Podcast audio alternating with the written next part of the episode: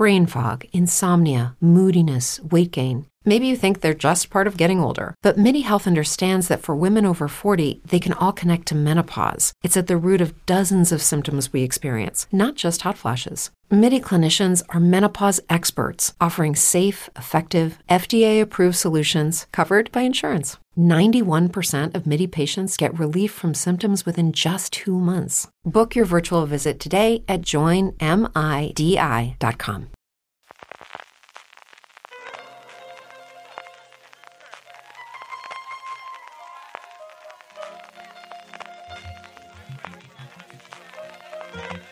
Estás escuchando Fuera de Series con CJ Navas. Desde que ya ha entrado el frío en Alicante, California, estás escuchando Fuera de Series, el programa que semana a semana te trae todas las noticias, comentarios y curiosidades del mundo de las series de televisión. Y me acompaña, pues, como era siempre y como volverá a ser siempre, don Jorge Nava. Jorge, ¿cómo estamos? ¿Qué tal? Muy bien. Bien, lo que pasa es que no hace tanto frío en Alicante porque don Carlos está en pijama, pero no con el batín, que era habitualmente su indumentaria en estos últimos episodios que grabamos. Evidentemente, dado que no te puedes fiar de, las previsiones meteorológicas que dicen que llueve, que tal igual, yo soy el realmente eh, el AEMET Perfecto. Ahora mismo me encuentro en la mar de bien, estoy a gusto, señal de que no hace gran frío. Eh, Carlos, hay humedad ya y tal, nos acompaña, estoy haciendo ejercicio para poder ver al Hércules, ahora el Hércules Murcia, que es un partido que promete de tercera división B o no sé qué soy yo. Promete lo que yo me sé, vamos.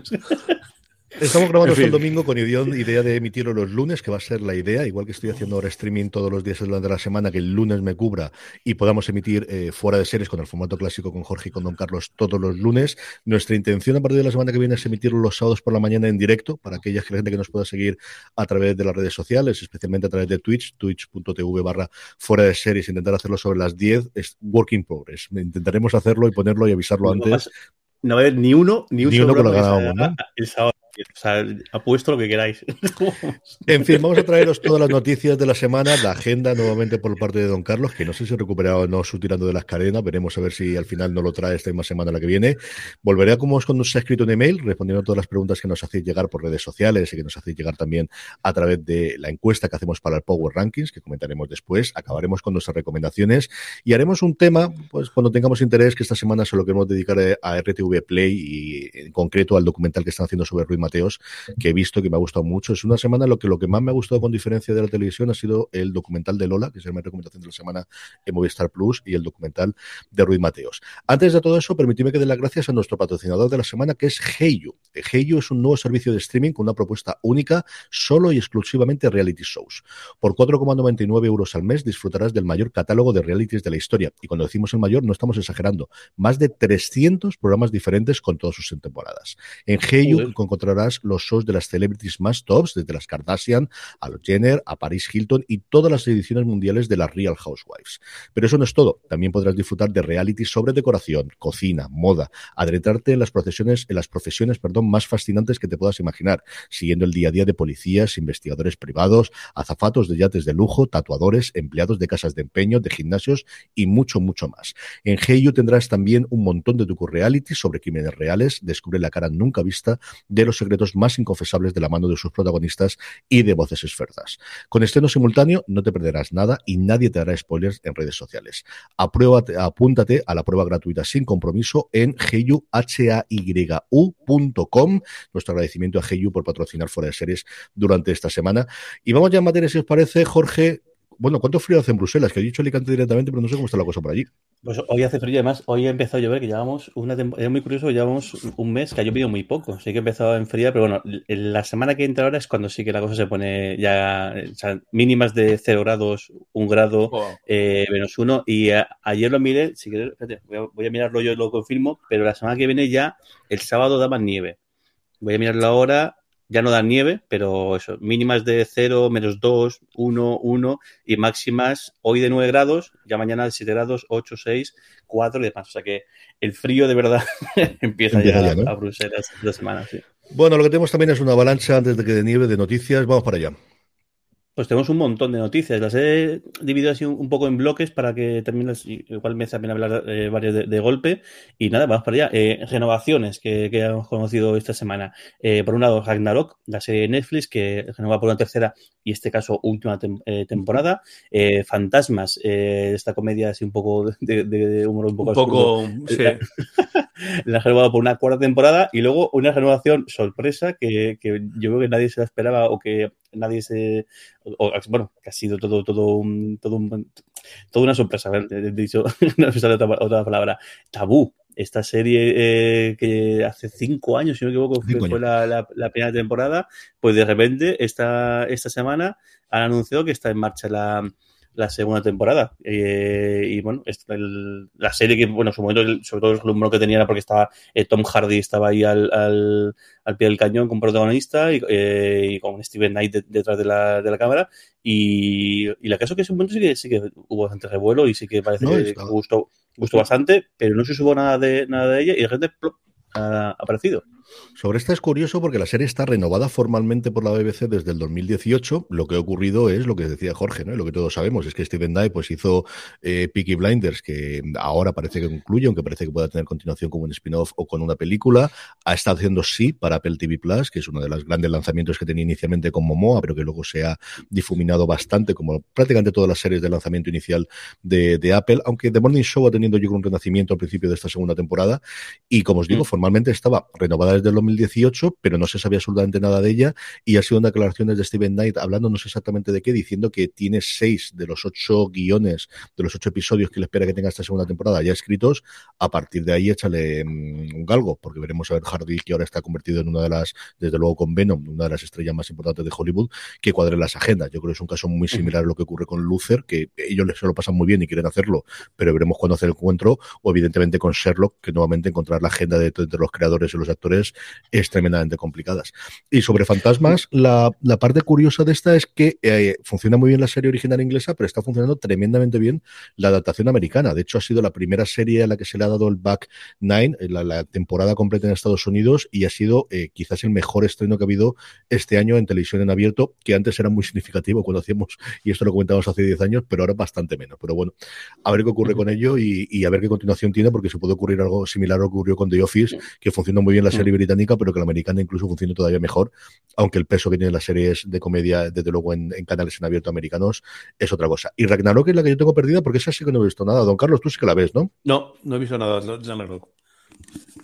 Te voy a comentar lo de Tom Hardy, porque yo creo que sí que además habrá bastante predisposición, porque Tom Hardy tiene un, papel muy, muy, muy gracioso y muy, muy peculiar en, en Peaky Blinders, eh, que de hecho reaparece una temporada cuando nadie esperaba que, que fuera a, a, reaparecer. O sea, que imagino que predisposición habrá, pero claro, la, imagino que la pasta que le pagan por hacer Venom y Venom 2 pues es bastante más suculenta que, la que le paguen por hacer esto. Pero bueno, el, seguro que buscan un hueco y seguro que, que encuentran el sitio para rodar esta nueva temporada. Hombre, yo creo que no se mete en el follón de hacer los guiones si no tiene la confirmación de que no, sé si en el 22, el 23, el 24 el 29, pero que Hardy va a querer hacerlo. Eso lo tengo bastante, bastante claro.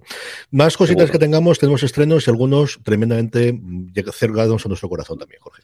He hecho, he hecho dos, dos blogs uno de anuncios de estrenos y luego eh, anuncios de estrenos, pero con, con un trailer, es decir, ya, ya eh, productos que están, pues eso, ya en la recta final de, salida. Uno, yo creo que el que el que más nos va a alegrar y el que más nos ha sorprendido, Fraggle Rock, ahí ni, más ni menos, el, nuestros, estos muñequitos, estos muñequitos que, que son, vamos, todo, en su momento en su infancia fue todo un bombazo y que tenemos la melodía, la traducción al castellano metida en la cabeza toda, toda la gente de nuestra generación y, las de atrás. Y luego coñas como, estilo de los curris, eso es, eso es, el momento que tú haces esa broma y alguien lo entiende, dices, mm, tú viste Pero míos. Efectivamente, pues los muñequitos de Jim Henson que volverán y además muy, muy pronto, en enero de 2022. Sí. Era deliciosa, era deliciosa esa serie, ¿eh? Apple había confirmado que, que había llegado al acuerdo con Jim Henson. De hecho, la serie originalmente en Estados Unidos se metió en HBO, los episodios los tenían cogidos ellos. Durante la cuarentena habían hecho una serie de episodios precisamente hablando del confinamiento, de lo que llevaba, entre cada uno de los personajes estaban separados entre sí, una serie menor. Y vamos, todo el mundo daba por confirmado que, que esto se iría adelante, que sería una continuación. Y bueno, pues nos llega muy prontito, nos llega en enero del 2022. Hay aquí no hay un tráiler como tal, es un pequeño teaser con la, la canción americana de, de fondo. Yo espero que recuperen la versión española cuando lo, cuando lo hagan aquí, porque además Apple prácticamente todo lo que se lo estrena también eh, doblado y a ver lo que hay, pero desde luego sí que es una, gran noticia porque es una serie que desde luego nuestra generación la marcó total y absolutamente y que todos recordamos, como decía Jorge. Luego, eh, también relacionada con Apple, Apple TV Plus, eh, The After Party, la nueva serie de, con Chris Miller y Phil Lord. Y luego otra serie eh, más, el, bueno, los, los, los King, que, no paran de hacer cosas y no paran de. Y bueno, yo que van a hacer todo lo que quieran y más, eh, pues tiene un nuevo proyecto también, eh, Happy Face, que en este caso para, para un Plus, que un Plus está vetado hablar de, de, esta plataforma. Luego comentaremos por qué, pero bueno, que tiene un nuevo proyecto y ahí, ahí irán. Sí, y luego tenemos... junto con Star Trek son quizás el otro gran baluarte, son los grandes creadores que tienen y ahora que intentan unificar todo, ellos han hecho series originalmente para CBS, han hecho The Good Fight, que fue una de las una de las puntas de lanza y que sigue siendo de lo que era en su momento CBS All Access y ahora Paramount Plus, y recientemente han estrenado The Bite en, en Showtime y en eso también hicieron en su momento John Honor, Your Honor para Showtime, es decir, se han metido uh -huh. en todas las plataformas y todas las cadenas del conglomerado de Viacom y están, pues eso, son uno de los creadores de, de cabecera junto con el universo de, de, Star Trek que luego comentaremos, desde luego de Paramount Plus para, para su despliegue internacional y para su funcionamiento internacional. Empieza, a ver qué ocurre. Me, me empiezan a, recordar a JJ Abrams. Después sí, del, tiene, de es más un rollo Ryan Murphy. Sí, sí, sí, justo. Yo creo que no es tanto, desde luego, como Greg Berlanti, porque ellos sí que prácticamente escriben todos los, los, guiones, aunque tienen un equipo de guionistas alrededor, y si no dirigen, sí que coordinan, están mucho más pendientes. De hecho, no suelen simultanear los, los proyectos, sino cuando están en uno, es cierto que terminan una semana con uno y se empiezan con el otro, pero al final no tienen tantísimo. Es más un Sonda Rhimes, un, un Ryan Murphy en la actualidad con su contrato en Netflix, lo que ellos están haciendo a día de hoy, desde luego, en Paramount Plus.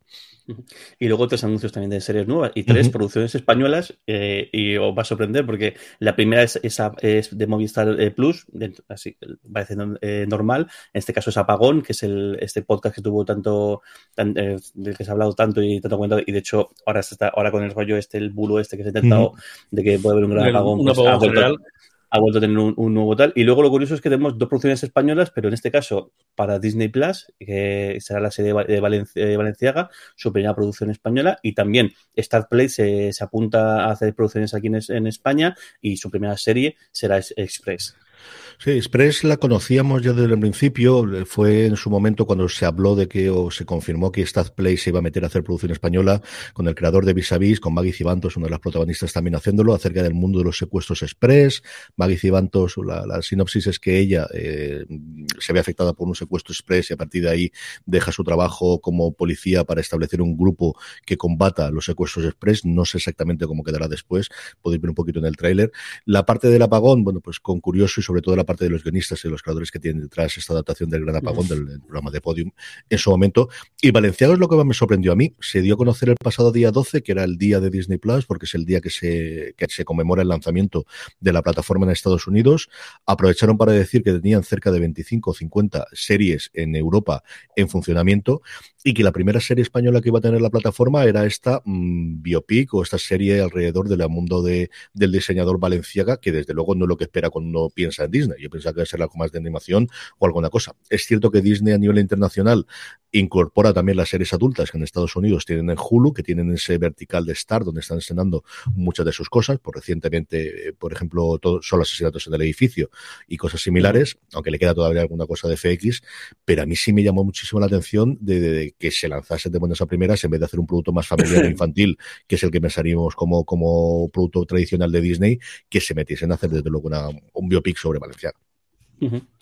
Y luego tenemos tres series más que de, de este, en este caso anunciar porque tenemos trailers. Por un lado, 1883, ese spin-off de, de, Yellowstone, que yo no la he seguido, pero todo lo que he leído es, es bueno y todo el mundo el, que la está viendo le encanta esa serie, con lo cual... A mí me fascina. Don Carlos, ¿tú has llegado a ver alguna cosa de Yellowstone? No.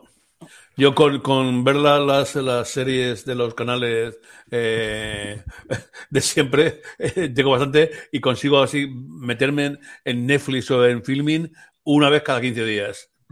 O en HBO, porque es imposible. Yellowstone es una, a mí me parece una maravilla. En el último programa precisamente de, de Lorenzo Mejino, de Lorenzo Mejino, el, el, Traveling Series lo comentaba y comenta toda la parte de Nevada y cómo, perdón, de Nevada, de Oregón y de, cómo llegaba todo allí y de, la serie a mí me parece de lo mejor que se está emitiendo a día de hoy. El problema es la distribución en España. Nos ocurre exactamente igual que, que nos ocurre con Star Trek y es que aquí solamente llegaron las dos primeras temporadas, llegaron además a, a través del, del canal de la TDT que es Paramount, aunque luego lo tenían en su web y falta la tercera y la cuarta. Yo creo, la tercera no se ha estrenado todavía en España, la cuarta, que es la que está actualmente en emisión de Estados Unidos, no se ha llegado ni se ha planteado. Yo creo que se está guardando también para el lanzamiento con Paramount Plus, aunque en Estados Unidos los, derechos son una cosa muy extraña, porque lo vendió Paramount todo a pico, a NBC, y es donde tienen las tres primeras temporadas. Y la cuarta formalmente lo único está en una aplicación que es Paramount, que la tienen cuatro personas y, que todo el mundo lo ha empezado a descargar ahora para poder verlo directamente ahí en Estados Unidos con anuncios. Yo creo que esta, con el lanzamiento de, Sky Showtime, que luego lo comentaremos con el tema de Star Trek, es una de las series, junto con todas las de Star Trek, que, que, Paramount tiene para poder lanzarse, pero es cierto que está ahí en medio y este es uno de los primeros spin-off que hay. De hecho, hubo en los primeros episodios dos escenas para lanzar los spin-off. Esta, que es 1883 o Y 2.1883, dependiendo de cómo lo veáis, no sé al final cómo se quedará.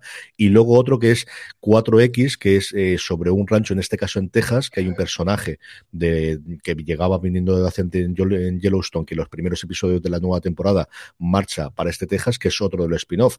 Eso sin contar con la nueva serie también de Taylor Sheridan, que es el otro gran creador que tiene ahora eh, Paramount Plus, que es en Million of, of Kingstown, que es la protagonista por Jeremy Renner y por, eh, ay señor, por, por el coach de, de Friday Night Lights, que se me ha ido totalmente el nombre, por eh, Kyle Chandler, que se acaba de estrenar también y que todavía tampoco tiene casa en España, porque aunque nos parezca mentira, sigue viendo un montón de series que se estrenan allí que no se llegan aquí. En fin, que tiene una pinta espectacular. A mí me ha gustado muchísimo, muchísimo, muchísimo.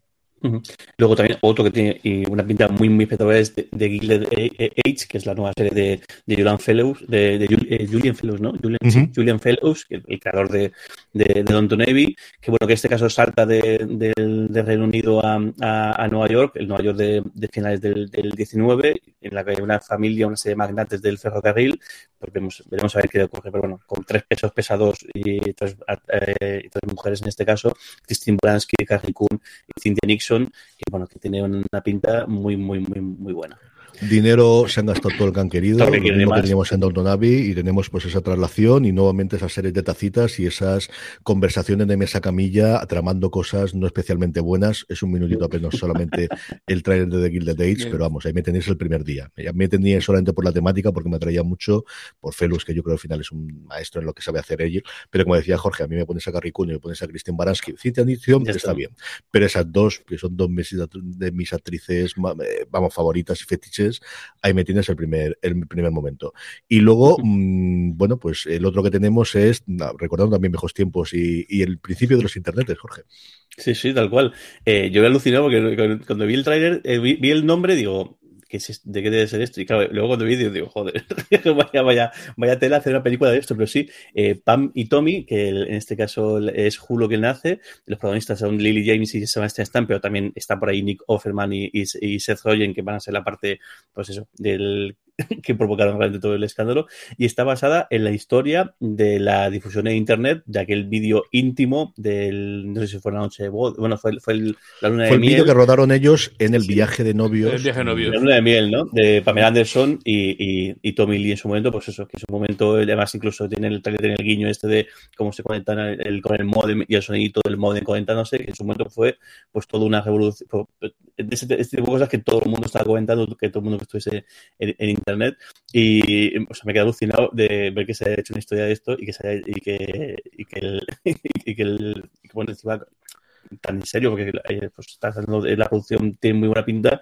y gente muy, muy potente, pues eso, decimos los protagonistas Lily James y que además la, la caracterización es espectacular, tanto la de Lily James como la de el, como la de Sebastián están haciendo en este caso de, Tommy Jones, pero luego el, creo que el, el tener a Nico Ferman ya, ya se rollen es una garantía de que, de que esto va en serio y que, bueno, a ver, es una gamberrada, pero bueno, a ver qué tal sale el invento, pero bastante peculiar, bastante peculiar el, el trailer y bastante peculiar la, serie en sí. Yo entiendo que lo tiene que tener legalmente todo muy atado y es una época de... Yo, don Carlos, tú te recuerdas mejor, yo creo que en España se vendió con el interview, con el primera línea, la cinta, ¿no? En VHS. Sí, ¿Tengo sí. ese recuerdo? Yo, no sé si se vendió o se regaló alguna promoción. Eh, yo creo que fue interview, que para, para, para un momento que estaba la, la revista un poco baja. Y yo no sé si vendió, o yo te digo, creo que fue una, una, una promoción que hicieron. A mí me suena un montón de, ver la VHS, que aquí lo vemos, ¿no? Vemos primero la cinta, la vemos en VHS y el trailer concluye con el, salto de ya no se puede controlar cuando llegue Internet. O sea, al final, bueno, pues puedes secuestrar las cintas, podrías llegar a encontrarlas y quemarlas, pues como hizo en su momento el, marido de Jerry Lamar, de todo lo que había en su momento de éxtasis y cosas similares, pero cuando llega no, no, no, lo consiguió. No, no, pero sobre todo eso, en el momento en que llega Internet, ahí ya la cosa es bastante, bastante más complicadas. Y lo que decía Jorge, ya lo vimos en las fotos que, que hace un mes aproximadamente van de rodaje, de la caracterización de los dos, están, yo me lo podía imaginar, ¿no? Y al final podría ser. Pero sobre todo, un icono como era Pamela Anderson, encontrar a alguien que pudiese hacerlo, y tengo que reconocer que desde luego te lo crees. O sea, Lily James, que salen varias escenas inicialmente del tráiler haciendo la Pamela Anderson con el bañador rojo en, Vigilantes de la Playa, te la crees perfectamente. Es una cosa curiosa y lo como te digo, no, no sé, no sé, entiendo que legalmente tiene que estar todo atado, no sé cuántas cosas van a volar para arriba y para abajo de esto, no sé si está de alguna novela, que es normalmente la forma que Hollywood tiene de cubrirse las espaldas es adaptar novelas, porque de esa forma ya toda la parte legal, la gente que hizo la editorial eh, ya lo, lo cubrió en su momento pero no lo sé. Ahora, verlo sí, sí, es que al final, pues también, si los Fraggles fueron cosas de nuestra infancia, esto no tanto la infancia, pero de luego que todos lo recordamos ahí. ¿Alguna Pues un par de cosillas más, noticias, una, una, curiosidad y otra de otra de, de, premios. Eh, los, los Ondas que fueron la semana pasada, que es los primeros premios, aunque no son específicamente de series, pero sí que ya tocan algún, algún palo de series y de. Sí, por los fotogramas de, plata también ha ampliado también ahora. Justo. Pues los siguientes son los premios, los premios eh, Forqué, que se darán el 11 de diciembre, y bueno, en la página aquí en foraseries.com podéis ver un artículo con todas. Las que más destacan quizás sean las, producciones de Movistar Plus, porque tienen ahí, sobre todo Hierro y, La Fortuna, pues que tienen un montón de, de presencia, pero bueno, tenéis de todo. En ficción tenéis tanto a Hierro como la Fortuna, también eh, Historias para no dormir y también eh, Maricón Perdido, que justo fue el que se llevó en la producción esta de Bob Pop, que se llevó el, el, el, Ondas la semana pasada. En Mejor Interpretación Masculina tenéis eh, Alberto Mel por La Fortuna, a Darío Granditi por, por, por Hierro, que yo apostaría por él, Javier Cama por, por Venga Juan, porque es inevitable, y Javier Gutiérrez por eh, Reyes de la, de, de la Noche. Y en el caso de Mejor Interpretación Femenina, Ana Polvorosa también por la fortuna, Candela Peña por Hierro, que también yo creo que era normal que estuviera ahí, Mariel Verdú por Ana Tremel, que esta no la ha visto y todo el mundo me la recomienda y me dice que está muy bien, y luego Nadia, eh, Santiago por el tiempo que el, tiempo que te doy. El tiempo que te doy, sí. Sí, yo creo que luego, de la fortuna son las que son un poco así, porque es una serie que ha pasado para todo el bombo que había sin pena ni gloria. Es decir, igual que lo detectamos, yo creo, el primer fin de semana, cuando Movistar Plus no mandó ninguna nota de prensa diciendo ha sido la serie más vista, mejor y cosas de estas, que da, que por ejemplo lo hizo hace tres semanas cuando el estreno de Lola, de que había sido el documental más visto y cosas similares. Yo creo que al final no les ha funcionado. Veremos en los premios. Es cierto que Movistar esa parte de la gestiona muy bien, aunque yo creo que comparando una con Hierro, hierro con, con, con la fortuna no tendría ningún no de duda a ver qué es lo que ocurre. Y en masculino yo apostaría por Javier Cámara. Y más aún después de que se estrene ahora Venga Juan, que luego ahora mismo lo comentaremos con los estrenos de la semana, yo creo que es bastante factible que él, que él se lo pueda hacer. Y por último, una noticia curiosa, ¿no, Jorge? La, curiosidad. en este caso, el cómo influye las series también al mercado inmobiliario. Si ya hablamos de muchas veces de la gentrificación y como también incluso algunas series eh, ayudan o, moldean un poquito ese fenómeno, pues en este caso, eh, una, una, una, pequeña casita que hay en, en, en, Nueva, York, que sale un, un ratillo en esa serie de, de, gente humilde que se llama Succession, que se vende por nada más y nada menos que 23,3 millones de dólares. Y es la casa que durante un par de episodios en esta última temporada de Succession, que es la casa de Java, la ex mujer de, de Kendall, en la que, bueno, la, el, es el, como el, el búnker o, o, o el, el cuartel general de Kendall durante el, inicio del motín, de que cómo empieza esta temporada, y pues bueno, una casi, casi, casi, al lado del palacio de, de, Italia de Caravaggio, ¿no? una, una salvajada. Si ya en la serie alucinas cuando la ves, mm. pero claro, cuando ves las fotos, y yo estoy viendo fotos de la terraza, y me parece, después de la terraza de, creo que es en, en, en, The Morning Show, que también hay un par de terracitas que en, la vista no está del todo mal, tampoco de una vista de Nueva York bastante despejada, puedo, decirlo, pero creo que lo de esto juega en otra división. Vaya salvajada. Había un artículo esta semana pasada en el, creo que está pasado en la anterior, en el Hollywood Reporter, hablando con la gente de localizaciones, de cómo encontraban los sitios para Succession, de decir, es que tienen que ser muy caros, pero nosotros no tenemos todo ese dinero. Hay que ver cómo jugamos y cómo encuentran muchas veces huecos entre que queda alguno libre de alquiler y entra otra persona distinta y logran medio moverlo y logran hacerlo y es curiosísimo. Y la otra cosa aquí es eh, no me acuerdo exactamente por qué fue, pero de repente de estas cosas del algoritmo de YouTube me empezó a sacar vídeos de gente que tiene canales de YouTube que muestran casas multimillonarias, apartamentos.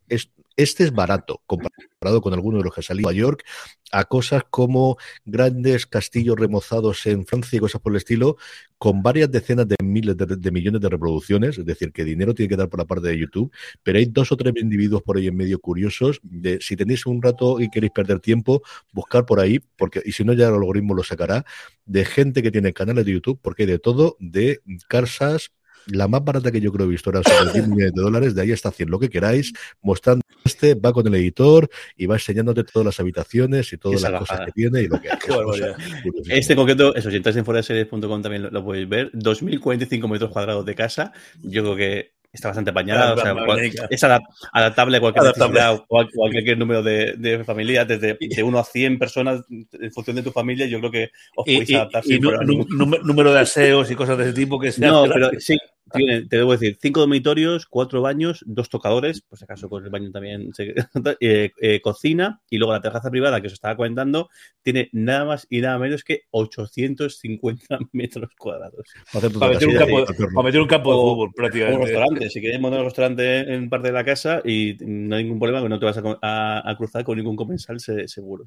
En fin, qué obsceno, pero bueno, Curioso. En fin, aquí tenemos las noticias de las más serias a los más trailers, a los más divertidas para poder comentar. Vamos a ir con el calendario de series. Don Carlos nos va a traer todas las semanas, como ha hecho siempre, las estrenos desde hoy, lunes que estés escuchando, 22 hasta el próximo 28. Antes de eso, como entre el pasado streaming y este se nos queda alguna, voy a contar yo lo que se ha estrenado este pasado fin de semana, por si alguna cosita se os ha escapado. El pasado viernes tuvimos un millón de estrenos, tuvimos Rumbo al Infierno en Netflix, tuvimos Estación 19, su quinta temporada en Disney Plus, tuvimos Slasher Solsticio en Dark, y luego sobre todo los tres grandes estrenos que había era Cowboy Bebop, esta adaptación del anime, mm, bueno, eh, que tiene un seguimiento con muy poquitos episodios, pero un seguimiento brutal y una legión de fans monstruosos en Netflix, La Rueda del Tiempo, la gran apuesta de fantasía hasta que llega el Señor de los Anillos de Amazon Prime Video, las dos además tienen en común que las críticas no han sido especialmente buenas en ninguno de los dos casos, y luego la segunda temporada de Vida Perfecta Movistar Plus, que le dio tantas alegrías, tanto de audiencia como especialmente de, de premios. En su momento la primera temporada, parecía que se iba a quedar ahí, pero al final tuvo un poquito más. El sábado pasado se estrenó la quinta temporada de Gomorra para la alegría de Don Carlos en HBO Max y el domingo seguía las cosas en Star Play con Power, que es la gran franquicia que tiene ellos, haciendo Power Book 2 Ghost. Eso es lo que fue durante el fin de semana pasado. Ahora, Don Carlos, ¿qué tenemos de aquí del 22 hasta el 28? Pues no, te dejaste la más interesante de todas, que fue el miércoles, el estreno de la temporada número 12 de Blue Bloods con Tom Selleck pasado y toda su familia. ¿eh? Sí, señor, sí, señor. Sí, sí. Eh, bueno, pues ya, la, la, cogí de casualidad. La verdad es que eh, no, no, ha hecho ninguna promoción ni se ha visto nada de nada en Fox. Aparte que la ha enviado al canal segundo a Fox Live, ¿no? Eh, eso sí, en, al menos ahora de, de prime time a, a las 10 de la, de la, noche, ¿no?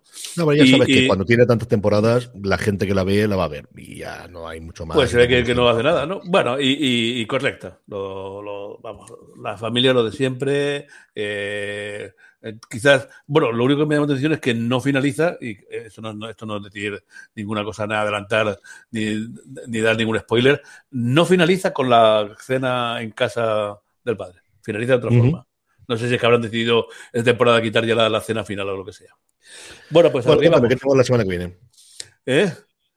Dime. ¿Qué nos trae la semana que viene? Venga, la semana que viene. Eh, empezamos el martes con, con, una crítica magnífica de una serie francesa, Possessions, que se estrena en filming, eh, sobre un. Eh, bueno, eh, habla de, una, boda y el asesinato del, del, novio mm. y la culpabilización de la, de la, novia, pero hay alguna cosa más extraña en medio que, que troza también lo, lo, fantástico. Sí, es una producción francesa israelí y las críticas francesas, que es la que ha habido hasta ahora. Pues como la mejor serie del año, dice que la crítica mm. francesa, ¿eh? Así que tiene. Yo le tengo curiosidad. La actriz tiene una pinta ahí en el tráiler curiosa de lo que he podido ver yo hasta ahora. Desde luego tengo bastante, bastante ganas de verla. A mí de luego me llama la atención. Ya te digo que como veo una vez a cada 15 días algo de Netflix o algo de, de y no de, o de HBO, pues posiblemente esta me apetece verla un poquillo. Bueno, el miércoles hay tres estrenos. En Netflix, Una historia real, eh, con la vuelta de Wesley Snipes. Sí, eh, del que hablan maravillas de la, de la interpretación que tiene. Es una miniserie. Mm, el protagonista es Kevin Hart y Wesley Snipes hace de su, hace un humanista que, tiene un problema y necesita salir y el hermano es Wesley Snipes. Y yo todo lo que he oído es Hart, bueno, pues si te gusta él ya sabes lo que hace, las cositas que hace en las películas y en los stand-up comedy, pero Wesley Snipes no demuestra es que Wesley Snipes era muy buen actor, es que cayó esa parte ahí en Barça, pero eso era un tío muy, muy bueno. Muy bueno. Bien, el mismo miércoles en Disney, Ojo de Halcón, eh, una ficción de Marvel, eh, una arquera, un vengador. Bueno, no quiero contar más para no decir. Me imagino que yo ya sabéis que no soy muy del universo de, los, grandes héroes, pero bien, parece que sea algo eh, curioso. en Amazon Prime, Hannah mm, es la tercera temporada y bueno, eh, como dices tú, imagino que la gente que, la conoce la verá. Para mí me parece importante decir que se incorpora un actor que a mí me parece impresionante, que es Ray Liotta, que imagino que hará de persona bondadosa y afable, como siempre cariñoso. y cariñoso, como hace en todas sus como hacen todas sus, todas sus, intervenciones. Y para acabar, en los canales, eh, iba a decir vulgares, pero vulgares son porque nos hinchan la publicidad y yo no sé si es que pensaba que, con la competencia disminuiría el número de anuncios, pero al contrario, se ha incrementado como se está incrementando el coste de la vida. Bueno, la tercera temporada de Motherland. Yo qué sé. Eh, eh, me he cargado las dos, las dos temporadas desde conocerlo, ¿no? Porque me parecía una cosa así curiosilla de la serie inglesa, sabes que siempre me han, me han llamado un poco la atención, ¿no? Eh, mamá dice que no sabe qué, hago viendo esa tontería cuando, la pongo. Pero bueno, eh, como es cortica, me entretengo y la veo un, poquillo. No sé si habéis visto algún capítulo por otros.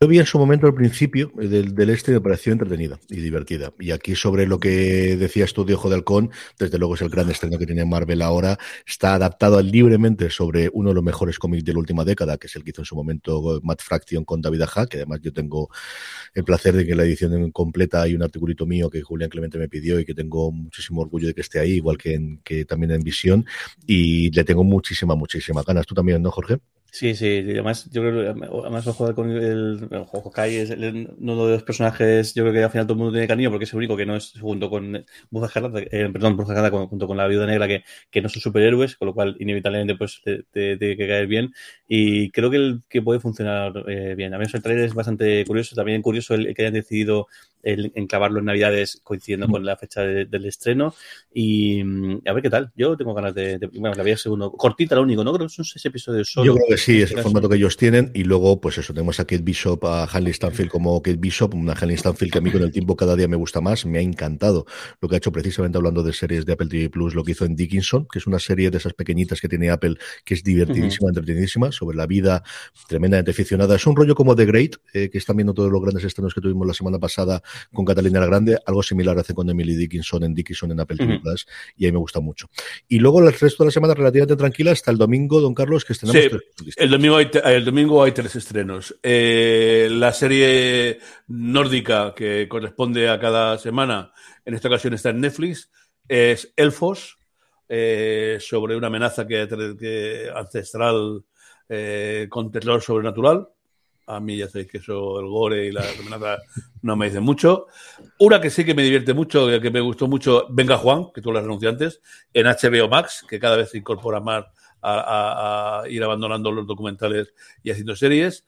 En la tercera temporada en la que nuestro querido Juan, pues ahora se encuentra en el punto álgido de su carrera, pero llega una pequeña cuestioncilla de unos papelicos de construcción municipal que pueden hacerle un poco de, de pupa. Y luego, eh, siguiendo la costumbre de, Calle 13, de los domingos por la noche, estrenar algún policíaco y eh, prácticamente ya monopolizado, bueno, miento, no monopolizado porque precisamente hoy acaba una serie que es Petra, que es italiana, pero esta es prácticamente siempre son francesas, Gloria. Yo pensaba que sería un remake de a lo mejor de la famosísima película de Gloria, que tan, tan impresionante era aquella de la mujer que oculta al pobre crío que los mafiosos quieren cargarse, pero no, no es exactamente. Es la protagonista de Candide Noir, eh, que, mm, bueno, dice que es madre de tres hijos, el marido desaparece y a ella le echa la culpa de que sea la, la, la, la, asesina, se, se, enfrenta, curioso, con la capitana de policía y es un remake francés, desde luego, de Keeping Fight. De una serie inglesa, esa es curiosa. Yo sobre Venga Juan os puedo contar algo porque he visto ya mm, prácticamente la mitad de la, de la nueva temporada, la continuación de Bota Juan y de, y de, y de Vamos Juan, aunque al final no sé si le darán el nombre conjunto de la trilogía de Juan o qué ocurrirá y esperamos que tengan mucho más.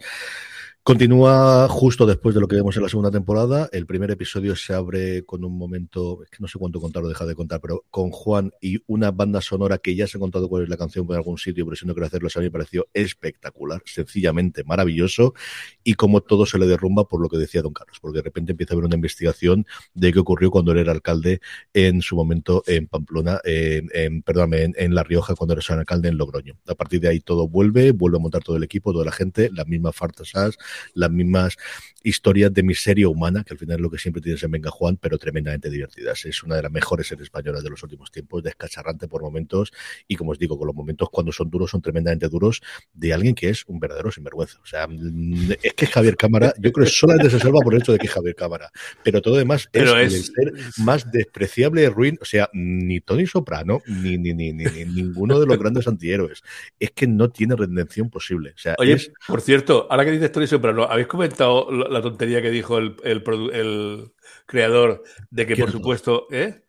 Sobre Tony Soprano, sobre el final, la, la, el capítulo final. Pero Chase lleva 17 años viviendo de decir qué ocurrió en la última escena. Eh, Lo ha contado pero, pero claro, claro que murió, pues, pues, claro que no murió, chalao. Es que dejarlo como estaba y yo no, no, Tony sigue ahí, acabaron de cenar y se fueron a tomarse una copa y ya está, fuera. Es una cosa curiosísima porque le preguntaron en su momento, le volvieron a preguntar cinco años después cuando no tenía nada que hacer. El libro grandote que es de Soprano Sessions, que, todavía está inédito aquí en España, pero que hicieron Mazoles 6 y Alan Seppingwall, volvían a meterse otra vez sobre ello y ya volvió a ser otra vez mm, comidilla y artículos y comentarios hace tres años cuando salió el libro. Y ahora cuando sacaron The Many Saints of Newark, eh, la película precuela, que parece que va a continuar o que va a permitir que hagamos una nueva serie de David Chase, que insisto, lleva sin hacer nada al menos en abierto, desde que acabó Los Soprano, porque tenía esa cosa llamada de Ribbon of Dreams, que primero iba a ser una serie, luego una película, luego una colección de, de películas en formato de miniseries acerca de la creación del Hollywood clásico, del movimiento de todas las productoras desde Nueva York a Hollywood que se produjo a principios del siglo XX. Ahora parece que va a hacer la precuela. Él sigue, las últimas entrevistas que le vi yo es que es un viejo cascarrabias. Es una cosa de, si yo lo que quiero hacer películas, pero no me pagan por hacer películas porque dice que hago mejor series. Es que hace mejores series, David. Es que las haces. Imagínate el fondo de armario que tendría, ¿sabes? De los sopranos. Guardado ahí para resistir 10 años, 10 años, yo creo más. más claro, no, y, que los sopranos no se ve ahí. Es decir, lo que se ha visto después, los DVDs que se vendieron en su momento, de las temporadas completas, y a día de hoy con el streaming, es una de las series a las que el confinamiento permitió que muchísima gente se Sigue, sigue siendo, yo me he puesto a mirar a ver si había alguna cosita, vuelven a hacer algún DVD o alguna cosa de ese tipo. Mm he, palmado el Big Bang Theory. Eh, pero estaba baratillo con las 12 temporadas, ¿no? Y sigue siendo de las, de las destacadas para vender. Sí, sí, ¿eh? Es que sí que es una cosa que tienes el paquete completo y, ah, y, con, con, descuento y todo, a 50 y tantos euritos, o sea, casi prácticamente como cuando la compré yo. La serie completa, ¿no? La serie completa. Se me llama que, que, tanto Amazon como el corte inglés, bueno, por decir, no cifras, no decir empresa, no, como el corte inglés la colocan como de, las primeras que están colocadas ahí para, para vender. ¿Siguen vendiéndose DVDs en lugar de Blu-rays? Yo, he comprado DVD, DVD y Blu-ray. No hay mucha cosa, la verdad que no hay mucha cosa, pero de esa antigua, al 50% que está en algunos sitios y en Amazon también, pues digo, voy a comprarme una, a regalarme una de, una cosa de Navidad. He, buscado he buscado alguna cosa de ley y orden de ser antiguas, pero de eso no, de eso no hay nada. No, no, voy a comentar al final, pero como esto además ahora para Black Friday y luego para las ventas, sabéis, porque yo creo que lo recordáis todo desde el principio, pero si no lo recuerdo, que si vais a comprar en Amazon, si entréis desde amazon.foradeseries.com, a vosotros os costará lo mismo y a nosotros nos dará una pequeña ayuda para hacer todas sus, vuestras compras. Lo estoy poniendo también en la newsletter, pero vamos, para que lo recordéis, cuando vais a comprar de Amazon, amazon.foradeseries.com, que Don Carlos lo hace siempre de una forma nada. Teníamos, como decía, un poquito del tema del día, si nos da para debatir, para comentarlo, que es hablar un poquito de este cambio que ha hecho Televisión Española. El otro sería hablar de HM, que luego nos preguntan, o de Star Trek, que también nos preguntan, pero este por hacer algo alegre, que yo creo que está funcionando bastante bien, que es este RTV Play, que de alguna forma sustituye lo que antiguamente teníamos eh, a través de vídeo bajo demanda de Televisión Española, también del streaming en directo de sus canales, y luego incorpora muchas de las series que se estaban haciendo en su momento en Play Z o Play, como queráis llamarlos, y junto con ello tienen eh, dos cosas que yo creo que son interesantes interesantes. Una, las series internacionales, y es que está trayendo series de éxito de los últimos 5 o 6 años bastante, bastante interesantes. Tienen Happy Valley, tienen Top of the Lake, y esta misma semana nos llegaba una, nota de prensa diciendo que van a, incorporar Guerra y Paz, la última adaptación que hubo de la novela, La Infamia, eh, Harlots, Cortesanas, que también funcionó muy, muy bien, Victoria, hacia alrededor de la, de la reina Victoria, y luego Unreal, que es una serie que a mí me encantó, sobre todo en su primera temporada, de cómo se hace un reality con muchísima mala leche, y está trayendo, como os digo, cosas muy interesantes y luego cosas propias. Tienen varios documentales chulos, alguno de ellos interesante, y a mí el que me ha fascinado, como os comenté, es el de Ruiz Mateos, el primer fenómeno viral, un subtítulo que a mí no me gusta especialmente, pero alrededor de la vida de Ruiz Mateos. Don Carlos, ¿tú has visto alguno que te ha parecido el primero, la serie? Bueno, a mí el, portal de televisión española eh, me parece que es un... Eh, estará muy bien, muy bonito, muy apañado, pero lo de antes estaba mucho mejor. ¿Eh? Antes cogías, llegabas tú el domingo, veías lo que había, sacaba por semana los documentales que se habían hecho la semana, las series que se habían hecho por la semana, eh, los programas de gastronomía que se habían hecho la semana. Ahora es absolutamente imposible hacer esas cosas. Es un caos total y absoluto. Y te meter ahí y los documentales te aparecen algunos hace dos años, otros de un año. Eh, hacer una catalogación de documentales un poco sui generis, de esa forma de eh, bélicos, eh, si te gusta la sangre, eh, si te gusta la casquería, cosas de tipo que, que, que, yo, las películas tampoco lo, entiendo mucho. En fin, además, mm, cuesta un poco de, ver. a mí, mucha parafernalia, pero ya digo que aquello prefería verlo porque veía todas las novedades sin, sin ninguna pena.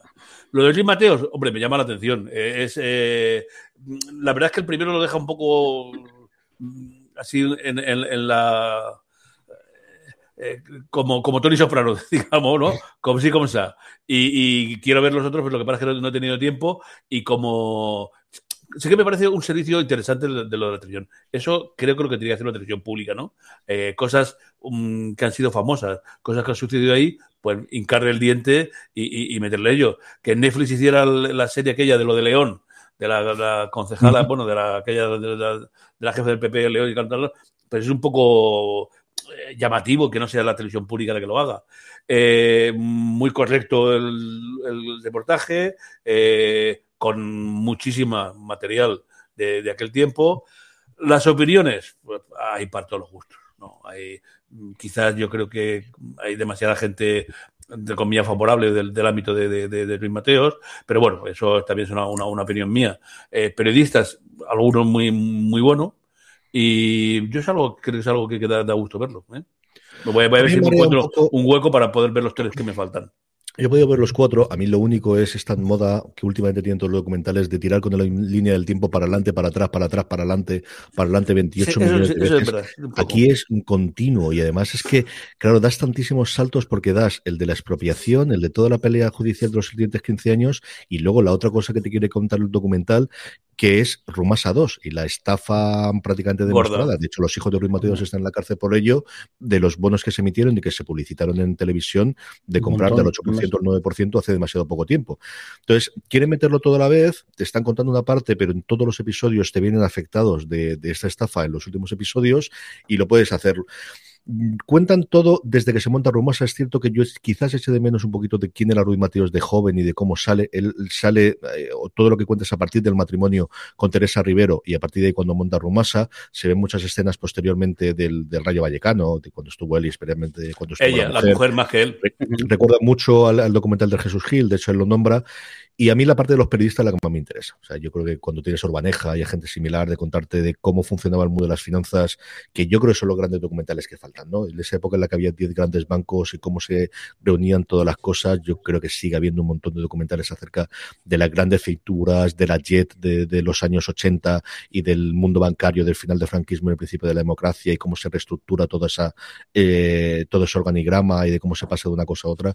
Yo creo que sigue faltando muchísimo labor que se podría ¿no? Yo creo que ahí sobre Pedro de Toledo yo siempre lo he dicho que es una de las figuras que más me fascinan de esa época del que se conocía, pero es que ya hace casi 30 o 40 años que se murió. Igual que de Joaquín Garrigues. Yo creo que son todas las grandes personas que políticamente se nos fue muy pronto y que podría haber marcado o podría haber cambiado. Yo creo que son dos de las figuras que a lo mejor con este impulso se puede hacer alguna, alguna investigación, algún documental, porque yo creo que tiene documental.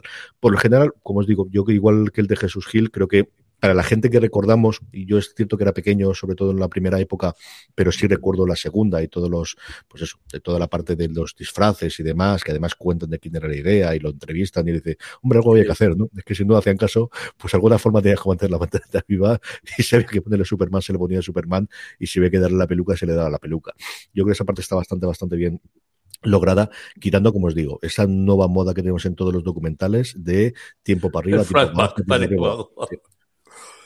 Bueno, lo hacen para que no te duermas y así te Sí, yo entiendo que tiene que ser eso y que, mm. bueno, pues si no te entienden a esta parte, te vamos a, presentar dentro de nada otra. Que no te digo que sea muy complicado, es decir, que no es el guion de, Tenet, pero, pero que creo que, mm, no lo sé, Quizás uno para eso es muy clásico. quizás eso empuja a que la gente tenga que saber algo de la historia. Si es algo, tú conoces lo que fue Luis Mateos, pues te lo vamos a presentar. No decir, yo no sé, no tengo ni idea de quién es Luis Mateos. Pues con el documental vas para arriba y para abajo, ¿eh? Un poco, un poco costoso. Muy bien, vamos con preguntas, Jorge. Vamos con ese escrito de mail. ¿Hacemos la canción? Que hace un borrón de año cuando lo hacemos. Venga, vamos. Fuera de serie. Se ha escrito un email se me lo muchos, aunque lo seguimos recogiendo cuando los mandáis a info.foradeseries.com. Más allá de lo que tenemos en, en, mail, lo que tenemos es muchos comentarios que nos hacéis llegar por redes sociales, donde somos fuera de series en todos y cada uno de ellos, y sobre todo en la encuesta que os hacemos todas las semanas para el Power Rankings, que luego repasaremos, que os dejamos un pequeño sitio para que no la escribáis. La primera pregunta, Jorge, vamos para allá. Venga, eh, Javier de Gio nos pregunta: ¿Me hace la pena ver Boardwalk Empire? Me la has recomendado, pero tengo alguna duda. Un saludo. Ninguna duda. Métete de cabeza. Zumbando. Yo creo que sí. Yo, creo, que es una gran serie policial.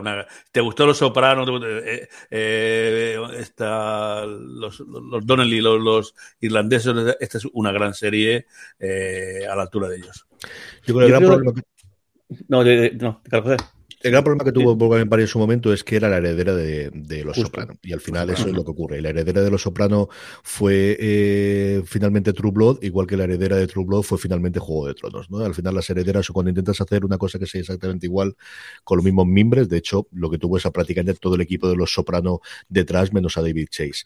Yo creo que es una grandísima serie, especialmente su segunda temporada. A mí su segunda temporada me ocurre igual que con Hijos de la Anarquía, me parece que es una verdadera maravilla. A partir de ahí, flojea, no es exactamente que flojee, sino que, bueno, pues van cambiando las cosas, pero aún así yo creo que sí vale muchísimo la pena. Pero el, nada más el pedazo de actuación de. Sí, sí, sí. De, este Buscemi, Buscemi está que se sale. y sobre todo los secundarios. Se sale. Y, Michael Kenneth Winnis como bueno, y, White. Y, luego el, el, de la cara, no te cuento. Bueno, es, es, que, es que tienes que verla, tienes que verla sobre todo un montón de gente que, salió ahí, en algunos casos por primera vez, en otros casos ya habían tenido alguna oportunidad eh, previa, como el caso de Michael que, el, que William, pero la cantidad de actores y actrices que estuvieron en World Empire y ahora son estrellas, igual no primeras estrellas, pero sí que personajes destacados y, actores y actrices destacadas en otras series, un montón, un montón. Mucha, mucha gente que estuvo, que estuvo ahí. Eh, fue lo primero grande que hizo Michael Shannon, Michael K. Williams porque tuvo final Omar, pero yo creo que Chucky White por momentos desde luego llega a la altura de lo que hizo en The Wire y un montón de gente similar.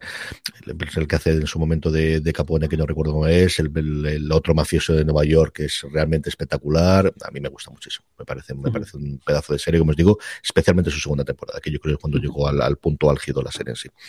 Más cosas, Jorge.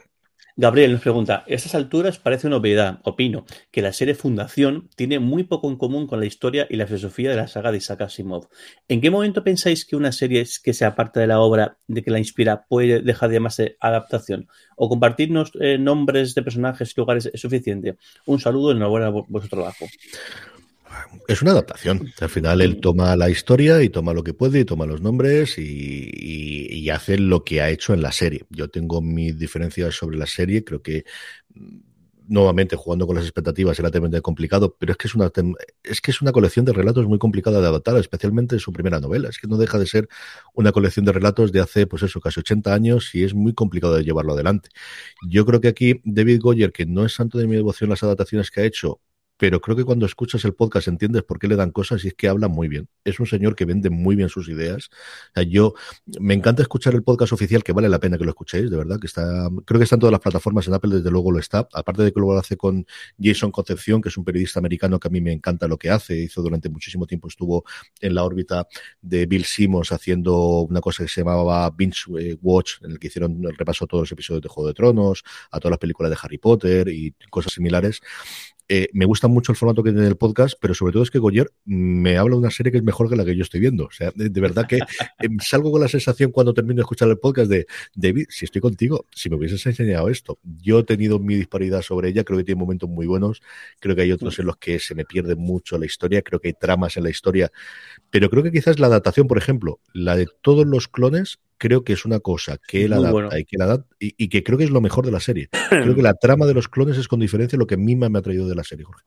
Yo voy a contar que el, a ver, yo creo que es que las, los libros como tal eran inadaptables en cuanto que es que casi todos los eh, eh, eh, personajes duran un capítulo, o sea, porque como son tantos saltos en el tiempo, es que, y claro, no puedes hacer esto porque no puedes tener un elenco de 250 actores y actrices para poder hacer la serie y que al final esto es la gracia que tienes, pues ver los personajes y ver cómo evoluciona y ver cómo te encariñas o odias a uno de ellos y, y demás. Dicho esto, a mí me ha gustado y lo he, disfrutado. Entiendo que sobre todo la gente más, más hard o que, el, que, le puede gustar más, pues que le rechina un poco tantos cambios o tantas modificaciones, algunos mejor, otros peor. Yo creo que el caso de, lo, de, la, de, la, de los clones de, de, de como la monarquía de los clones, creo que que es una cosa brillante y además el hecho de, que esto permite que esté el todo el tiempo que quieran me parece acertadísimo porque es espectacular de este tipo. Y luego, lo que pasa, el otro día justo lo comentaba por, por Twitter con un, con un, un par de personas, quizá el, estamos un poco obsesionados con el hecho de que tal serie tiene que ser la nueva tal, pero luego eh, cuando empezamos a ver esas series que tanto marcaron, y decimos Los Sopranos, decimos Juego de Tronos, todas esas series no fueron un pelotazo en la primera, en la primera mm. temporada. O sea, todas esas series, o Juego de Tronos fue un pelotazo y a partir de la segunda o tercera temporada, eh, Los Sopranos fue un pelotazo a partir de la cuarta o la quinta. Y luego casos como Breaking Bad o como The Wire fueron un pelotazo, si no en las últimas temporadas, ya canceladas. O sea, en el caso de, de, de, de, cuando realmente tuvo tanto, tanto, tanto eh, el nombre, fue después cancelada. Yo creo que hay que un tiempo. Y yo creo que esta primera temporada, a mí, a mí me ha gustado bien, pero yo creo que realmente donde van a pegar el dedo de pecho y donde realmente puede, puede crecer será el siguiente. Un poco de paciencia. Dice que Goyer que tiene pensadas hacer, así que veremos a lo que ocurre. Don Carlos, ¿tú has llegado a ver alguna cosa? Yo he visto, he visto nada más dos, dos, dos capítulos y no puedo ver si se, se separa mucho de la, de la, de la novela. Eh, no, tengo opinión. La semana que viene os comento un poco. Me, pongo a ver los que me faltan y os digo algo más. De todas pues- a mí fue la, la novela fue la, que, la novela que me enganchó a la ciencia ficción. Así que eh, espero que la, la, serie no, no, no me pegue, no, no, no, me dé muchas, muchas vueltas porque a mí me encantó la fundación. fue el que, me, el que me hizo descubrir al buen doctor, Asimov, y engancharme a la ciencia ficción, desde luego. Pues de Fundación hablamos de más ciencia ficción, Jorge. Yo creo que vamos a hablar un poquito de lo que ha ocurrido con Star Trek, ¿no? Sí, además nos pregunta, eh, Gonzalo nos pregunta, por, eh, nos dice, eh, ¿saben cuándo y por dónde podemos ver la cuarta temporada de Star Trek Discovery en España? Pues, ¿comentas tú? ¿Haces tú la previa y luego nosotros jajamos? O? Sí, es decir, ¿por dónde se va a poder ver? Por Sky Showtime, que es la nueva plataforma que aúna a NBC y a eh, antigua CBS o Universal en general en Europa. ¿Cuándo? Cuando decide lanzarlo. ¿Cuándo va a ser eso? Primero del año que viene. ¿Por qué?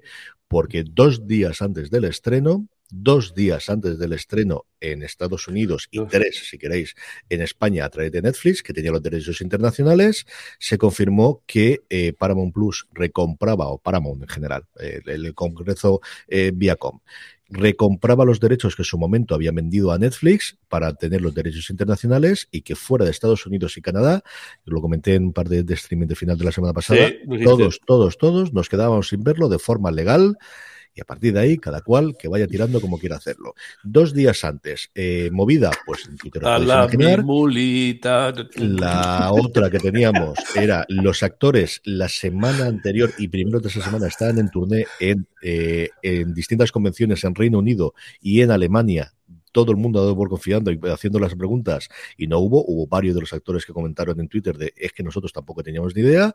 Y como os digo, al día siguiente Deadline dijo que se habían acercado Paramount de nuevo a Netflix de cuánto queréis por no emitir nuestras series, que es una de estas conversaciones curiosas, cuando mínimo para poder tener. Y eso es lo que ha ocurrido. La siguiente derivada es que va a ocurrir con Lower Decks en menor medida, pero fundamentalmente con Picard, cuyo estreno es en febrero. Ahí los derechos los tiene Amazon. Y si Amazon dice que no, seguirá emitiendo internacionalmente. Si Amazon acepta lo que yo entiendo que será la pasta que le pongan, pues nuevamente lo tendremos igual, como os digo, hasta que nos llegue febrero o marzo. En fin, que cabrón mayúsculo y que las cosas son así, Jorge. Es tremendo, sobre todo el, es que eso a dos días vista, o sea que a dos días vista y con es que lo, comentábamos porque estábamos además comentando con, con, con Dani con Dani Simón la posibilidad de, de, retomar el podcast de Universo Star Trek y de repente, ¿cómo? que, que, acaba de pasar, además lo comentamos y al, al, rato, a la hora o la media hora o así, es que nos saltó la noticia y decir, oye, que igual nos quedamos sin ver esto y empezamos a poner los tweets de los actores y demás, y decir, ¿cómo es posible que, que, va a ser esto? ¿Cómo es posible, además, eh, con, con tan poco aviso? Y claro, encima los actores diciendo, que nos acabamos de también nosotros. O sea que no, no sé, sobre todo es absurdo el, el, hecho de decir, no, lo hemos cambiado de plataforma a una plataforma que ahora mismo no existe. porque se dice, oye, no, que en lugar de Netflix se va a ver en Amazon. No aquí. Bueno, pues te fastidias y claro, lo, lo vas a ver en, en, Star. Vale, ya está. Pues me, me, tocará, si estoy suscrito, genial. Si no estoy suscrito, pues me lo, me lo, pienso. Pero claro, es decir, no se va a emitir en algo que ni siquiera existe. Ni siquiera tiene, y ni siquiera tiene fecha eh, estimada de, de cuándo se va a ver. Es decir, es que esto es un asunto. Sí, no es. Yo el único que recuerdo de esto es de Night Of, en su momento, cuando HBO ya decide que va a desembarcar en España como HBO España y deja de vender las series nuevas a Movistar. Pero es que la genial de emisión sí. Es decir, que Juego de Tronos se decía emitiendo en Movistar o en su momento las cosas que compró de Netflix, compró internacionalmente a gente como Sony, como era Orange de New Black o, o, o, digo yo, o como eh, House of Cards, que la seguía teniendo. Es que aquí lo que han hecho es esa y eliminarla del catálogo de Netflix, es decir, es que todas han desaparecido. Es una cosa totalmente loca. Cositas que además eh, tenemos más que correos comentarios en el chat, porque estamos emitiendo en sí. directo, como vamos a hacer a partir de ahora, como os digo, nuestro propósito es hacerlo los sábados a las, en torno a las 10 de la mañana, 11 de la mañana, ah. horario uh, español. No, no, no, no, creerlo, no, porque luego él dice que no. Lo mejor que vais a hacer es poneros ahí, en el, en el caso de, de Twitch o de, o de, YouTube o cualquier de esas zonas, poneros el aviso. El aviso tal, os llega un email porque si no. Y así saltará. Pero vamos, que tenemos el chat, que lo podemos poner aquí además en el vídeo para que la gente lo vea y que podemos tenerlo, Jorge, y hay cositas por ahí para tenerlos, alguna pregunta que nos hacen, ¿no? Sí, una RAN nos dice, mira, justo acabo de terminar de fundación y me encuentro a, Don Carlos, vaya, vaya sorpresa. eh, eh, U2 ICT por Twitch, en este caso, una era por Facebook, eh, eh, U2 ICT por Twitch, dice, ¿Tabú era de HBO? No, era de Netflix, ¿no? Sino que es, no, es Tabú Netflix. era de HBO, aquí la ah, HBO. HBO. Bien. Perdón, pues ya trajo en su momento. ¿Tenía noticias de si los Javis están preparando algún, alguna cosa ahora mismo? Pues Estaban con varios temas y sobre todo habían fichado ahora una nueva eh, persona para llevar adelante toda la productora, porque los Javis sí que uh -huh. la, el inicio tienen eso. Recientemente estuvieron con Cardo, que se están, están dando uh -huh. ahora mismo una 3 Player Premium, y ahora de cabeza sí que tienen, recuerdo que tiene un par de, de, estrenos. Para la próxima semana se lo, lo, miro y lo hacemos un repaso de todo lo que están, pues eso, uh -huh. todo, todo lo que y también, nos, España.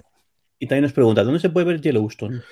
Aquí, por quita cosa, si estén lineal en su momento en Paramount, cuando lo quieran volver a hacer, eh, será una de las grandes apuestas cuando llegue pues esa cadena que estamos diciendo antes, Star Play, eh, perdón, eh, Sky Showtime, que es como se llama la plataforma en Europa, que nos traerá también eh, toda la serie de Star Trek. Y de hecho, Adrián Duarte le comentaba que Yellowstone es fascinante y que, los pase, eh, que encima los paisajes, pues encima son un, plus en esto. Gabriel que nos manda un saludo, la familia Navas, y Juan Maluengo también nos manda un saludo, y encima está a tope conmigo, diciendo, me ha gustado eh, bastante la adaptación de, Fundación, y que es que los libros son imposibles de adaptar al formato cinematográfico, y luego se, se une a nuestra crítica, rant, odio o, mosqueo generalizado con el caso de Star, Star Discovery. Sí, señor. Pues vamos con nuestro Power Rankings, vamos ya con el listado de las series más vistas por nuestra audiencia durante la semana pasada, unos Power Rankings que hacemos a partir de vuestros votos, votos que nos podéis hacer en fuera de series.com, ahí lo podéis encontrar y tendréis también en las notas, en el que, nada, en cinco minutitos nos podéis poner cuáles son las tres series que más os han gustado. La otra forma, como siempre os digo, es uniros a nuestro grupo de Telegram, telegram.me barra fuera de series, porque ahí cada vez que colgamos el Power Rankings os avisamos, os podéis poner el enlace y entráis. Vamos a ir del 10 al 1, vamos haciendo, leo yo el 10, Jorge el 9, don Carlos el 8 y así el resto adelante. El 10, eh, esta semana tenemos poquito movimiento en el podio, pero muchísimo del cuarto al décimo. De hecho, solo hay una serie que se mantenga de la serie eh, de la temporada, o de mejor dicho, de la semana anterior. En el puesto número 10 vuelve a entrar Invasión, la otra gran superproducción junto con Fundación de Apple TV Plus, que también ha tenido críticas bastante malas. Como os digo, entra directamente al puesto número 10. En el noveno tenemos a eh, Dexter New Blood, eh, en, este caso se emite en HBO Max, esta eh, reboot o nueva temporada en realidad de, la serie mítica de Dexter. Movistar Plus, que me equivoco yo y lo he puesto con Ah, Movistar Plus, perdón. Pues, Movistar, Movistar Plus. Dexter New, Tenemos ese del acuerdo que tienen con Showtime, que veremos cuando llegue ahora y desembarque la plataforma que os digo si eso se va a mantener o no. Así que ahí estamos.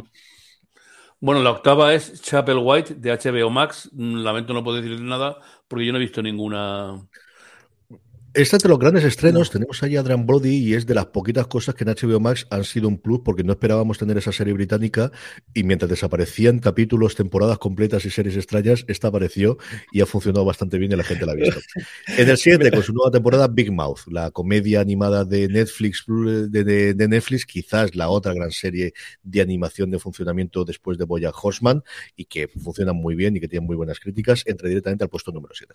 Es que perdón que te tengo que comentar, pero es que vi un tuit eh, a los pocos días del, del, estreno de HBO Max que decía eh, la llegada de HBO Max ha sido el peor cambio de sistema de España desde la transición. No podía parar de reírme. El, cambio más de la transición y me, me, moría de la risa cuando, cuando vi aquel tweet y tiene toda la razón del mundo. Os cuento una cosa muy, muy graciosa de esto, perdón que salga, pero es que justo ya estaba con un amigo aquí en Bruselas y, y comentando, no, está en HBO, y dice, no, pero es que en HBO ya no puedo ver eh, aquí en Bruselas. Y digo, digo, digo, sí, sí que puede. ¿Cómo que sí que puede? Digo, mira, sí, cógete la Apple TV, descárgate la aplicación, se descarga la aplicación. Digo, pon mi cuenta. Pone la cuenta y dice, ¿ves? Y dice, me dice que no, que en mi región no, no se puede ver. Digo, vale. se puede ver. Cierra, cierra HBO lo cierra, dice, ábrelo, digo, digo, no me jodas, digo, sí, sí, ábrelo, lo abre y, y se puede ver.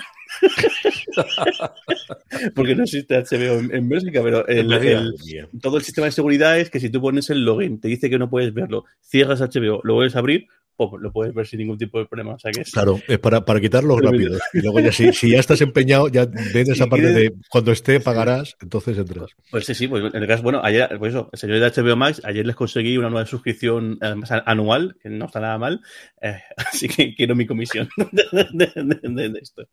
Eh, perdona por esto. El, el, en sexto eh, puesto, You, la nueva temporada en Netflix. No, Carlos, el quinto. El quinto para una serie bondadosa, Narcos, México. No he visto esta, pero sí que he visto alguna cosa de Narcos. Imagino que continuará dentro con la misma el, estilo que de esta, de esta serie ya dilatada tercera y última temporada para Narcos México, aunque va a tener continuación desde luego el mundo de, eh, del narcotráfico sudamericano con esta nueva serie que anunciábamos la semana pasada, protagonizada por Sofía Vergara, alrededor de una de las, pues eso, de las, de las personas, en este caso de las mujeres, que controlaba el mundo de los carteles de la droga. También tres temporadas recién concluidas ha tenido lo que hacemos en las sombras, la serie de, que podemos ver a través de HBO Max, una de las comedias más en forma de los últimos tiempos, con un final, con un tremendo cliffhanger, también me ocurrió en la segunda temporada y con muchas ganas de ver. Entre directamente, como os digo, de nuevo al puesto número 4 de nuestro Power Rankings. En tercera posición, The Morning Show, que justo eh, más este viernes fue el último episodio. Una temporada que yo me empezó así que ni funifa y luego me acabó gustando. El, el, con, el, con todo el tema del fondo del, del, del COVID, de la pandemia, muy bien tratado. Y me pareció raro y ya, y además, sobre todo, después del final de la primera temporada, a ver cómo retomaban esto. Y al final me acabó gustando bastante la temporada. Le han pegado muchos palos a los últimos episodios, pero en general volví a ver un run run que no hubo en la primera temporada, desde luego, con ella. Don Carlos, el 2. La segunda para una serie de la que hemos estado hablando ya 10 minutos, eh, Fundación.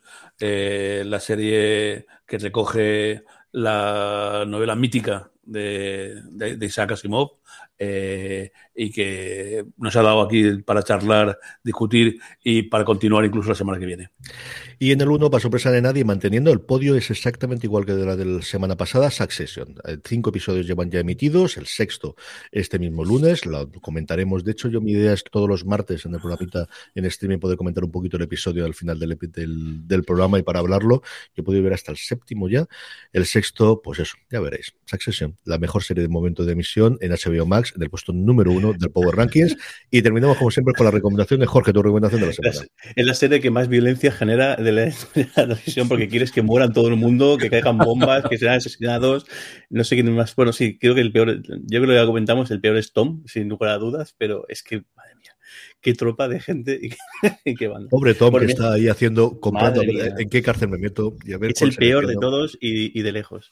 Mis recomendaciones de la semana, eh, que la podéis ver en, en, el, en, el, canal de en Star dentro de, de la suscripción de Disney Plus, y es eh, Dopsic una miniserie sobre el, que cuenta la historia de, la fabricación, la, la venta y, el caso judicial que hubo después de la venta de Oxycontin, este medicamento que muchísimas series y muchísimas películas se comentan dentro del mundo cuando hay algún, alguna escena de, menudeo de drogas o de venta de drogas y, siempre mencionan el, Oxy y es increíble, una, una, una un analgésico que supuestamente no tenía ningún tipo de riesgo y era casi eh, milagroso, que acabó matando a medio millón de personas, ahí es nada, en Estados Unidos, y luego pues a, generar todo tipo de tristeza, eh, aumentar eh, delitos, gente en la cárcel, en, más en, zonas muy, muy deprimidas, zonas mineras, zonas de la América profunda, y con un elenco espectacular, Michael Keaton, Peter Scargar, eh, Rosario Dawson, y luego Kelly Dever, que es la, la, una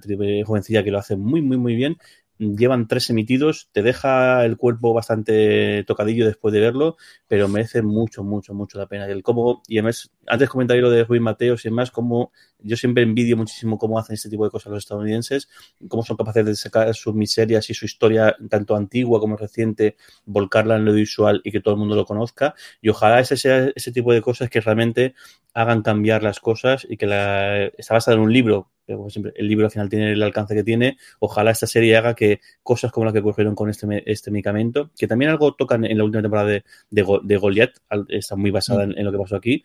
Eh, ojalá nunca jamás vuelva a ocurrir y haya los cambios que haga falta en la FDA y en todo lo que haga falta para que nunca jamás vuelva a ocurrir algo parecido. Lo tenemos en un montón de sitios. Vos también la última temporada que también la novela también se mete en ello y John Oliver, por ejemplo, ha dado muchísima cancha a lo largo de los últimos años eh, sobre la familia fundamentalmente y cosas similares y es un debate continuo. Eh, Bourdain tenía un episodio, mi añoro Bourdain, eh, de contar cómo era la, adicción al oxycontin, especialmente en la costa este americana, en el episodio que tenía en Nueva Inglaterra, que contaba muchas de esas miserias y es, es pues eso, el, movimiento de los últimos 10 años. La droga mm. de, de consumo más y de las clases más bajas en, Estados Unidos que ha movido. Don Carlos, tu recomendación de la semana. Bueno, pues vamos a dar una oportunidad a la que he dicho antes, la Gloria, al remake de, de Keeping Fight, que también lo, vi en Sandas aquí en, la televisión. Eh, la, actriz es conocida porque ha estado, en, ya os he dicho antes, en Candice Renoir mucho tiempo en Calle 13 y parece que tiene como una buena crítica. Veremos a ver. La mía es Lola. Ya os he hablado por activa o pasiva. Me ha flipado. Es cierto que venía con el, para mí, el gran activo de que lo dirigía Israel del Santo, que había hecho previamente el documental sobre el Palmal de Troya, que a mí me alucinó, me pareció maravilloso. Un Israel del Santo que está metido también en la producción de adaptación entre documental y ficción de las novelas de Santiago Posteguillo, por alegría total de mi suegra y de mi mujer, que son grandísimas fans de lo que escribe Posteguillo. Y a mí Lola me ha encantado creo que combina perfectamente pues eso, el material de archivo y no se corta demasiado, ¿eh? porque al final tienes a Lolita allí, tienes a Rosario y sabes qué contar, pero cuenta cosas de la infancia, cuenta cosas de pero es que Lola lo había contado todo, es que lo que me descubres sobre todo es cuando, cuando ves material de, de la época y sobre todo el, el, programa que hizo en su momento para Antena 3, que había contado todas las grandezas y las miserias de su vida en su momento. Es cierto que la parte de Hacienda se mete muy poco, porque también son apenas 10 minutitos del cuarto episodio en el que hay, también creo que no es el propósito de, del documental meterse en eso. Y luego, en cuanto a entrevistados, hay un, elenco, no menos de 50 que tenemos por allí, pasamos de Rosalía para abajo a todo el mundo, tanto de la actualidad como de de gente que la conoció íntimamente, tenemos a su hermana, como os decía, las dos hijas que siguen viva. Sobre la figura de Antonio tampoco se cuenta demasiado de, la caída de gracias de la caída de, de, Antonio Flores, pero entiendo que al final también el documental es mucho más sobre Lola.